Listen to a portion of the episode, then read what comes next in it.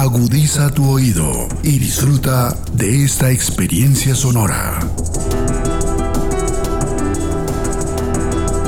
Este es un podcast Radio Unal.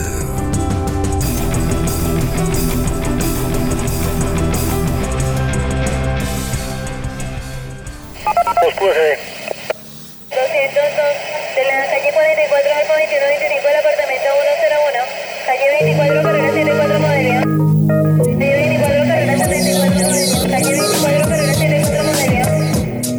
Relatos de gobierno urbano. Es de horario expreso y patrón de 6, de 7, de 8. Relatos de gobierno urbano. La ciudad contada por sus protagonistas.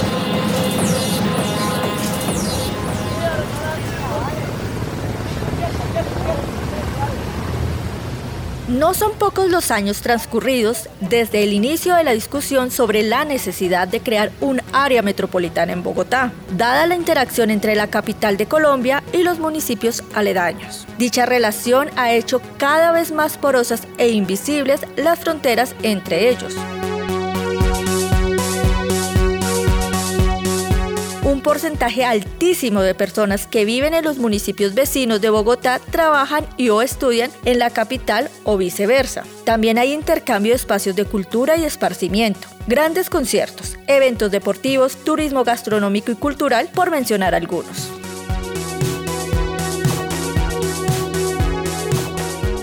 Esta no es una situación que solo atañe a la capital de la República. Colombia ha pasado por varios procesos de metropolización. La profesora Jensi Contreras Ortiz, coordinadora del Observatorio de Gobierno Urbano del Instituto de Estudios Urbanos de la Universidad Nacional de Colombia, sede Bogotá, describe la forma como ha sido consagrada normativamente este tipo de figuras.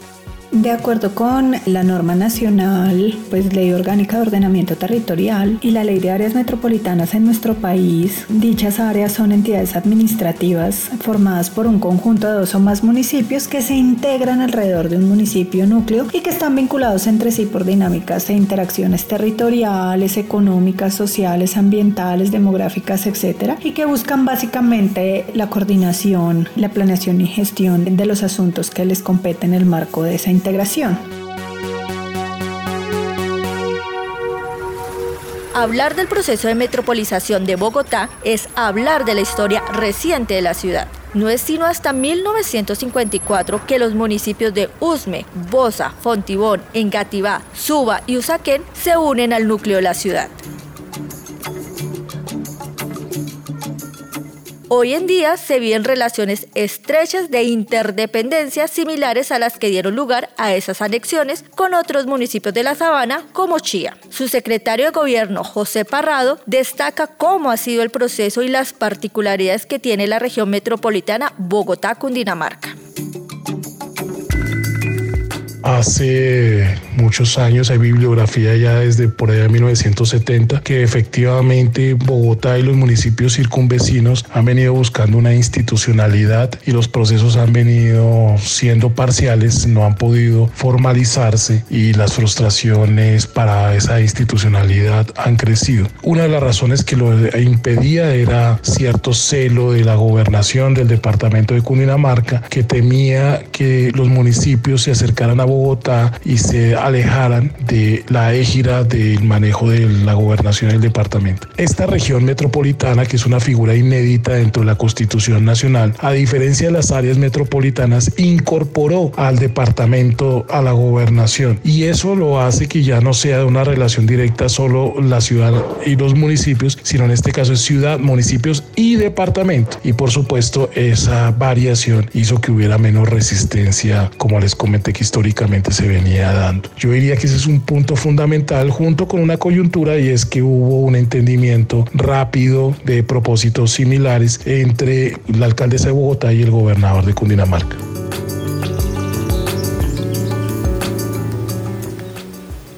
Ante la presencia de relaciones metropolitanas funcionales de naturaleza económica, social y física entre el distrito capital y los municipios circunvecinos, es necesario contar con figuras de asociatividad que consoliden alianzas y promuevan el trabajo mancomunado.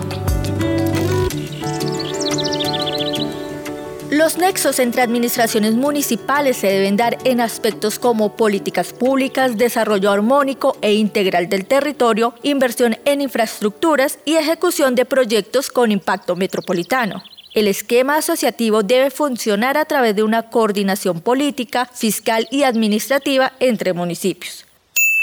Como señala el concejal Carlos Carrillo, en la actualidad existen de facto realidades metropolitanas. Aparte de, los, de las diferencias que pueda tener con este proyecto que se inventaron los compinches de Claudia López de Cambio Radical y del Verde, es clara la necesidad de crear esa institucionalidad metropolitana, porque la Bogotá región, la Gran Bogotá, existe de facto, en la práctica es una realidad. La conurbación con Soacha, la casi inminente conurbación con Chía, bueno, a pesar de que la reserva Vanderhamel genera un poco un colchón ahí, pero pues varios municipios de la Sabana hace tiempo que se convirtieron ya en barrios de Bogotá y además están heredando todos los vicios de la ciudad ya construida. Tenemos que crear esa institucionalidad para ordenar de una mejor manera el territorio, para resolver un sinnúmero de hechos metropolitanos que afectan a 11 millones de habitantes en el territorio. El transporte, como decía hace un momento, el ordenamiento territorial son claves, la provisión de servicios públicos, la garantía de esos derechos, la garantía de servicios que el Estado debe llevar a todo y por supuesto también hay un componente rural muy importante en esta región que debe tenerse en cuenta para que los bogotanos o los bogotanos regionales, los bogotanos sabaneros, los habitantes de la sabana del río, pues vivan de la mejor condición sea cual sea su ocupación. Aunque el concejal destaca la necesidad de contar con una institucionalidad metropolitana, considera que la aprobada no es la apropiada. Recordemos que, como está contemplado en el Acto Legislativo 02 de 2020, la región metropolitana Bogotá-Cundinamarca estaría integrada por la Alcaldía Mayor de Bogotá, la Gobernación de Cundinamarca y los municipios que históricamente han compartido dinámicas territoriales, ambientales, sociales y económicas. Además de esto, en febrero de 2022 se avanzó en el proceso de construcción de la región metropolitana con la sanción por el presidente de la República de la Ley 2199, mediante la cual se regula la figura. Allí se define y reglamenta el funcionamiento de la región al posibilitar la creación de políticas, planes, programas y proyectos que generen el desarrollo armónico, contemplando la eficiencia en la prestación de servicios y el cierre de posibles brechas existentes entre los territorios. Los lineamientos generales de la norma son analizados por la profesora Contreras.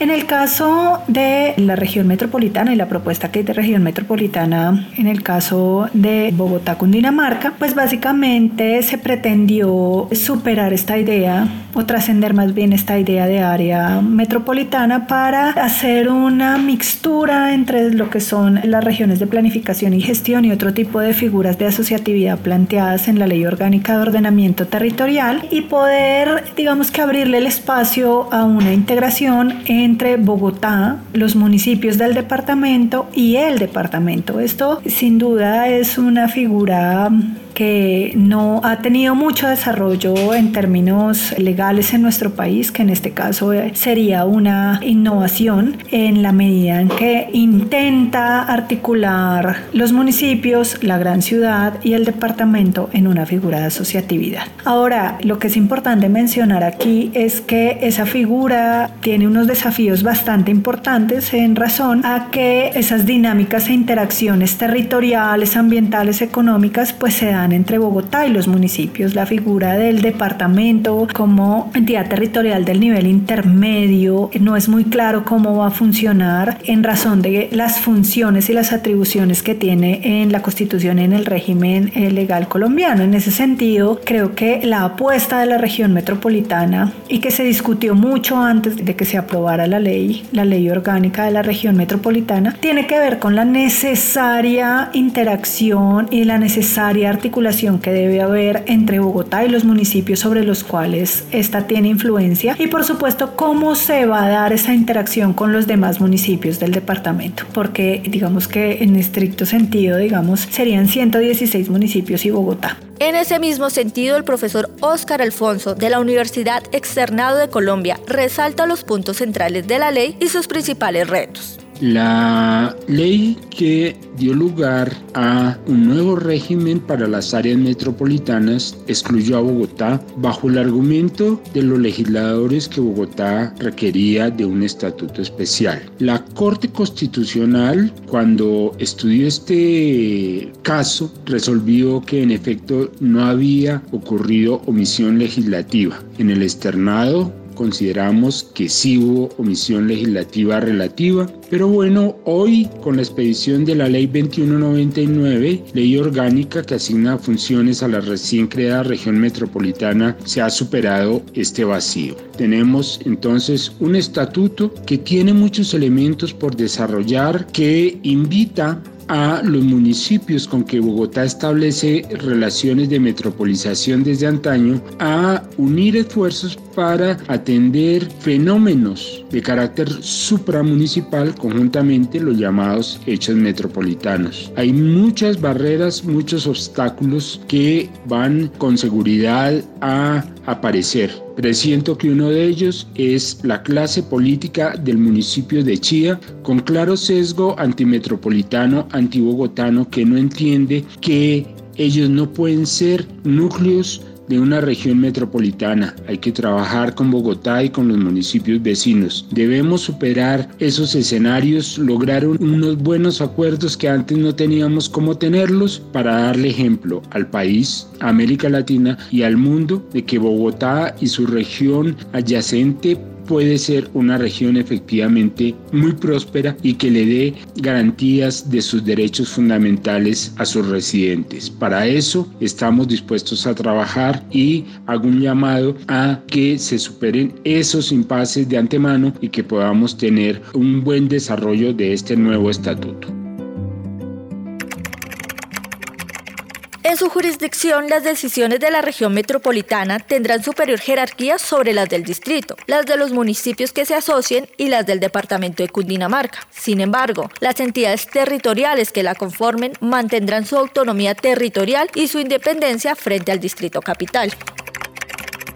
Lo más importante de la creación de la región metropolitana es la posibilidad de articular diversos temas que son de alto impacto para nuestros municipios. En el caso específico de Chía y varios de los municipios de la provincia de la Sabana Centro, hay temas tan trascendentales como la movilidad, como los servicios públicos, como la seguridad, como el medio ambiente, como la planeación del territorio, que no se pueden tratar separadamente. Es necesario encontrar un instrumento y si ese instrumento es la región metropolitana, ahí podríamos procurar encontrar lo que se llaman declarar hechos metropolitanos y esos hechos metropolitanos contribuirían, por ejemplo, a que coordinadamente logremos el tren de cercanías o que miremos la posibilidad de trabajar el tema del manejo de las basuras, del suministro de agua a los municipios o temas como planear el territorio, por ejemplo, para crear un cinturón verde de protección en el caso de Bogotá frente a estos municipios de la Sabana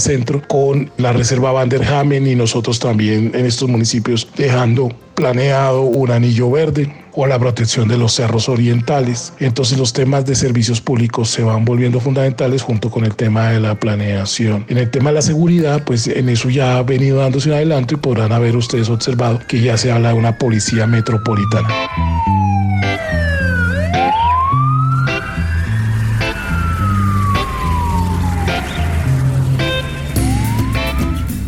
Secretario de Gobierno, José Parrado, destaca algunos de los temas que resultarían necesarios y útiles agenciar desde una perspectiva metropolitana en el marco de la nueva región. El concejal Carrillo, por el contrario, cree que la institucionalidad que se está generando con este acto legislativo y la respectiva ley orgánica no ayudaría en ese sentido y promueve asimetrías territoriales. Ellos crean una institucionalidad cerrada donde no hay ni siquiera una participación real desde la democracia representativa. El Consejo de Bogotá, por ejemplo, que es elegido por millones de bogotanos, pues básicamente es un figurín decorativo, es un convidado de piedra a la región metropolitana. Le entregan unos superpoderes al alcalde de Bogotá, al gobernador de Cundinamarca y a el director o la directora de la región metropolitana. Es además insensato, en mi opinión, meter al gobernador en una asociatividad entre municipios y es producto de unas realidades políticas. Aquí lo que hubo fue una manguala entre Claudia López y Cambio Radical para crear eso. ¿Y qué dicen ahora? Bueno, pues es que no es perfecta, pero es mejor tener esto que nada. Y yo creo que en realidad es mejor no tener nada a tener algo que va a generar unos problemas adicionales.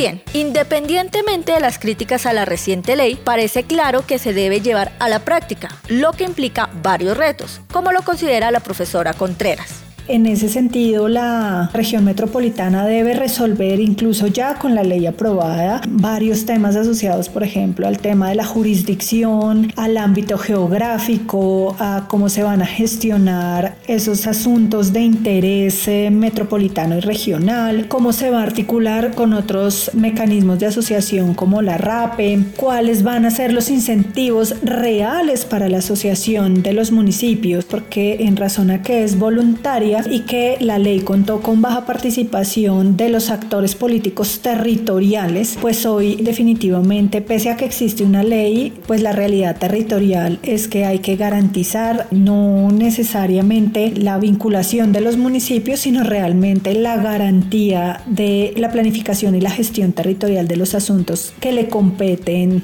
a los municipios y a la ciudad que conforman esta figura. En ese sentido, también es importante señalar señalar que los mecanismos de participación y de control político que tenga la región metropolitana también son un desafío hoy con la aprobación de la ley, la definición de los hechos metropolitanos en el marco del Consejo Regional y los procesos de construcción participativa y diagnóstico colectivo de las problemáticas que se deben atender a través de hechos metropolitanos, es decir, garantizar acuerdos sobre lo fundamental y tratar de garantizar esa planificación y gestión conjunta sin duda es entre Bogotá y los municipios al ser estos los socios naturales en los procesos de integración regional y metropolitana.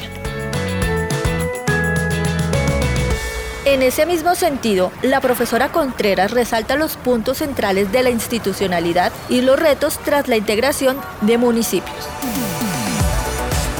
En el marco de la adopción de la ley de la región metropolitana es muy importante garantizar que efectivamente una vez se haya dado el proceso de integración de los municipios y vaya avanzando ese proceso progresivo de asociatividad de estas entidades territoriales, se consigan realmente decisiones por consenso que permitan una gestión y un desarrollo territorial que articule esas necesidades y esos retos que hay supramunicipales y que el sistema de decisiones y la estructura administrativa que están planteadas en la ley permita efectivamente garantizar unas decisiones en las que se garantice una representatividad de todos los municipios que están asociados. En ese sentido, también es muy importante señalar la importancia importancia de que lo que quedó establecido en términos de patrimonio y mecanismos de financiación pueda realmente operativizar una región metropolitana. Efectivamente, los instrumentos que quedaron planteados en la ley todavía requieren de un importante desarrollo en el marco de la asociatividad de los municipios y sobre todo porque esto implica una sesión muy importante de poder en el marco de las competencias que son municipales. Por ende,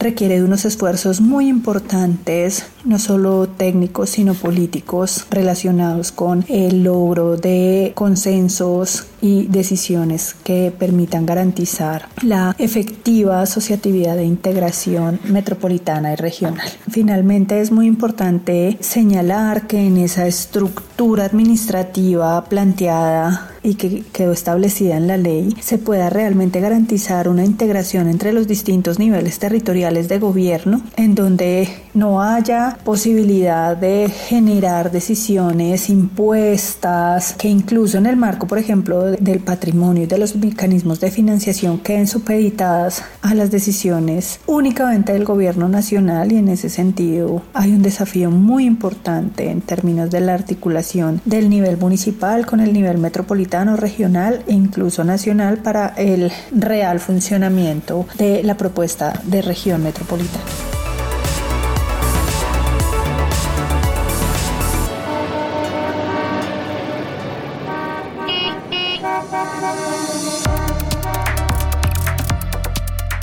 La constitución de la región metropolitana Bogotá-Cundinamarca ha dado grandes pasos en los últimos años. Las discusiones frente a su idoneidad y posterior ejecución continúan visibilizando marcadas diferencias tanto en el orden de lo político como ideológico, entre quienes se han visto inmersos en los espacios de discusión y participación alrededor del tema. A pesar de que se reconoce la necesidad de la figura de asociatividad entre Bogotá, el departamento y los municipios, las competencias y los actores que hoy poseen mayor influencia en la región metropolitana pueden considerarse ambiguas en el sentido que proveen mayor control a unas entidades y presentan hechos metropolitanos con variación en su jurisdicción.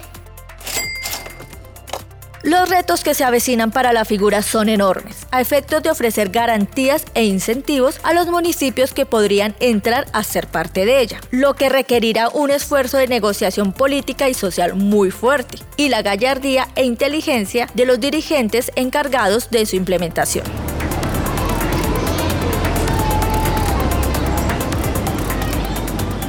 Este podcast contó con la dirección de Ana Patricia Montoya y Diego Peña, profesores de la Universidad Nacional de Colombia, con la investigación temática y periodística de los estudiantes de la maestría en Gobierno Urbano, José Alberto Cubillos Espinosa, Carlos Francisco Galvis Gómez y César David Ramírez Cortés, la asesoría periodística y locución de Claudia Sánchez y la producción sonora de Edgar Huasca.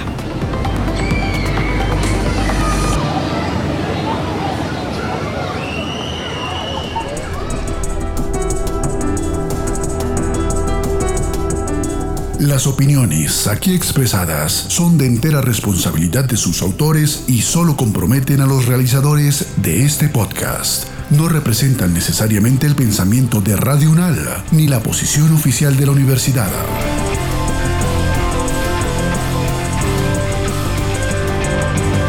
Este y otros podcasts en nuestro sitio web podcastradio.unal.edu.co. Síguenos en nuestras redes sociales. Nos encuentras como Podcast Radio UNAL, Universidad Nacional de Colombia, Proyecto Cultural, Científico y Colectivo de Nación.